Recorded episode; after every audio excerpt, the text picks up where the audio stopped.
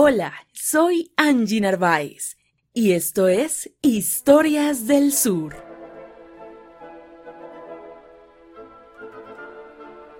Puede sonar extraño y hasta sorprendente, pero uno de los actores históricos más importantes en la vida cotidiana de Pasto fue el carnicero.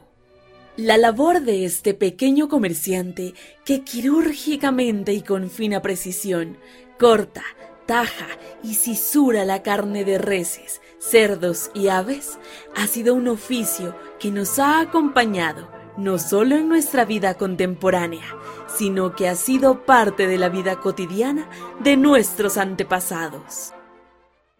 Su historia se remonta hacia un pasado ultramarino, en las cocinas imperiales de Europa, en las galerías de los barcos coloniales, cerca de los ríos y en los límites de las ciudades. El carnicero ha sido un silencioso agente constructor de las sociedades occidentales, un proveedor asiduo de la dieta que ha edificado los grandes imperios y las pequeñas ciudades del mundo. Hoy, en Historias del Sur, entre cuchillos, cortes y reces, la historia de las carnicerías en San Juan de Pasto. El oficio del carnicero históricamente ha sido relacionado a las labores primordialmente masculinas. Sus orígenes pueden rastrearse en la génesis de la historia de la humanidad, de los registros más antiguos localizados, se sabe que en el siglo V a.C., aquel oficio fue transmitido desde Atenas a Roma, donde tuvo un papel protagónico en la configuración de la dieta de los romanos. Con la expansión del imperio por parte de Europa, adquirió un protagonismo y reconocimiento público que lo acompañó hasta la actualidad. Para aquellas sociedades europeas, la carne no solo era un alimento indispensable en su dieta, también era un símbolo de estatus social. Solo las clases aristocráticas, los comerciantes acaudalados y los miembros del clero podían acceder a los mejores cortes de las reses. La elección de aquellos cortes dependía exclusivamente de los carniceros de la región. Estos contribuían a perpetuar aquellos símbolos culturales, mientras que a las clases altas se les separaba finamente las mejores partes de la carne, a las clases populares se les dejaba los despojos, como hígados, patas, orejas, tripas y tocinos. Para el caso de América, el oficio propiamente dicho del carnicero estuvo estrechamente vinculado a la importación de las reses europeas. Con el desarrollo de la ganadería en el nuevo reino de Granada, fue necesario e indispensable el desarrollo de aquel oficio para el mantenimiento de las dietas de los radicados en tierras ultramarinas. Según se registra en los informes de la aduana española, entre el siglo XV y XVIII, los víveres más solicitados por los ibéricos eran el pan y la carne. Con el primer envío de ganado en 1543, traído por Alfonso de Lugo, el oficio de carnicero tomó un papel protagónico en estas colonias españolas. Al poco tiempo de la llegada de las cabezas de ganado, el oficio del carnicero fue requerido dado que no todo español poseía las habilidades necesarias para que se aprovechase exitosamente la carne de estos animales. Desde la fundación de las ciudades coloniales en América, ya se presupuestaba, reglamentaba y organizaba el funcionamiento de este oficio con las famosas leyes de Indias publicadas en 1681 y puestas en vigencia por el rey Carlos II, que constaban de nueve libros que dictaminaban la legislación impuesta de España para los territorios conquistados. Se crearon las primeras regulaciones a las carnicerías y mataderos. Escuchemos lo referido en la Ley 5 del libro 4 de aquellas leyes de Indias. Atención, atención.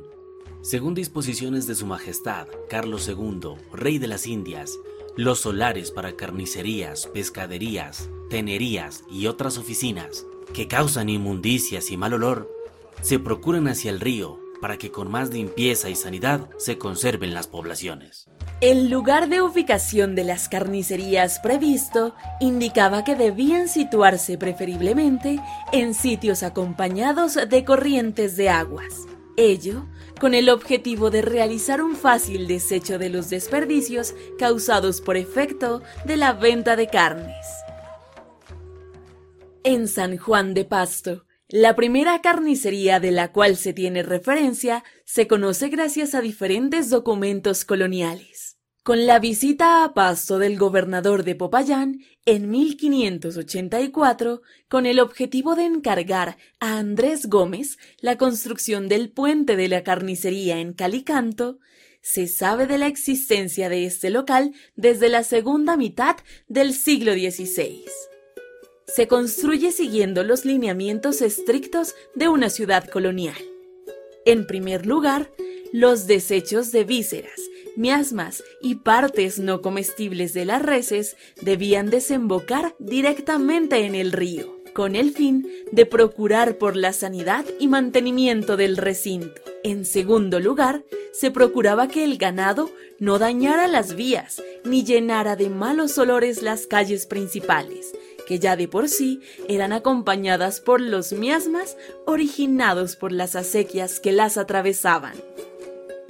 La carnicería de Calicanto se situó cerca de la confluencia de los ríos Elegido y Las Monjas, en el sitio conocido como Los Dos Puentes, lugar ideal también por la facilidad de acceso al agua, necesaria para el proceso de sacrificio y limpieza de la carne.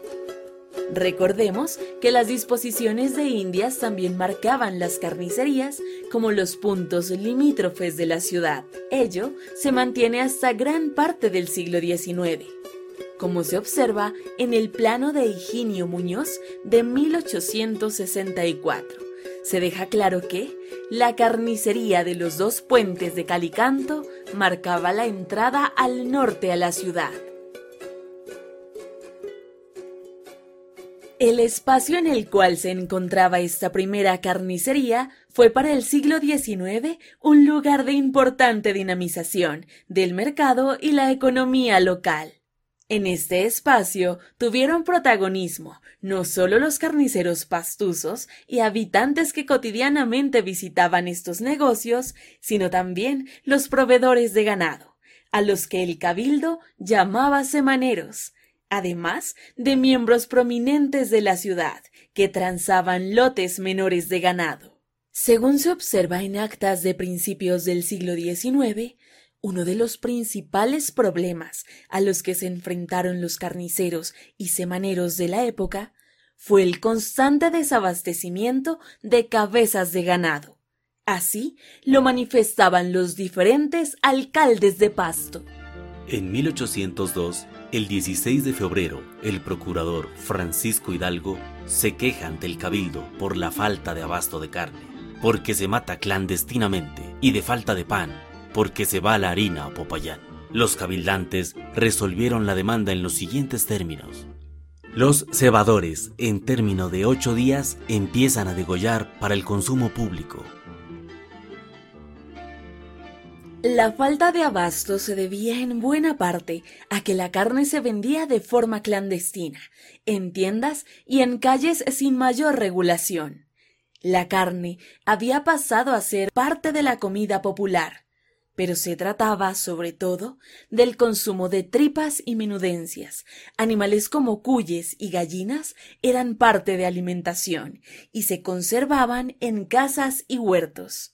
Otro de los problemas que agravaba la situación era la alteración de las romanas, con el objetivo de que indicasen un mayor peso de los cortes de carne frente al realmente vendido.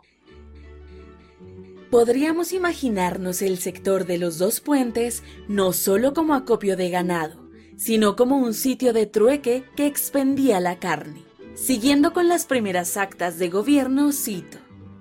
Nadie entra a la carnicería los días de abasto de carne, a excepción de los cabildantes y los sujetos necesarios para el expendio, so pena de ocho reales de multa para obras públicas o cuatro días de cárcel. La carnicería de Pasto era un sitio que convocaba a la gente, era un espacio de socialización y reunión, donde la jerarquía y diferenciación marcaban límites. El consumo y la venta de carne y cebo eran muy importantes para la economía y producción de la ciudad. Para finales del siglo XIX se observa gracias a la coreografía de Pasto de Alejandro Santander que dicha carnicería sigue manteniéndose como uno de los edificios públicos más importantes de la ciudad. En aquel libro se menciona también la existencia de un segundo local llamado Carnicería de Jesús, de la cual no hay mayor información. Sin embargo, por el nombre dado, se creería que estuvo localizada en las inmediaciones del río de Jesús, que recorría el convento de las Conceptas por el este de la ciudad. Para el inicio del siglo XX la importancia de la carnicería siguió manteniéndose. Sin embargo, poco a poco, la expansión de la ciudad y la creciente demanda de los alimentos provocaron la necesidad de ampliar el mercado de carnes en la ciudad. Con ello, el oficio del carnicero fue extendiéndose por diferentes lugares de la ciudad, hasta el punto de perderse entre la cotidianidad. Con la instalación del acueducto y la higienización de la ciudad, las carnicerías comenzaron a ubicarse en sitios más alejados del río principal. Se conoce que hasta la década de los 50, la carnicería municipal estuvo ubicada en el sector de los dos puentes. Después de ello, nuevos locales empezaron a construirse en diferentes sectores de la ciudad, hasta la actualidad, donde las carnicerías hacen parte de los lugares más comunes de los barrios de Pasto. Hoy por hoy, el oficio del carnicero ha quedado relegado como una actividad común y corriente de nuestra ciudad. Sin embargo, fue y ha sido parte esencial del desarrollo de Pasto. Recuerda calificarnos y seguirnos en nuestras redes sociales, buscando el nombre Historias del Sur. La investigación y guion fue realizado por María Rosa Jojoa y Andrés Vallejo. La voz estuvo a cargo de Angie Narváez y Camilo Narváez. Gracias. Nos escuchamos en el próximo episodio. Hasta la próxima.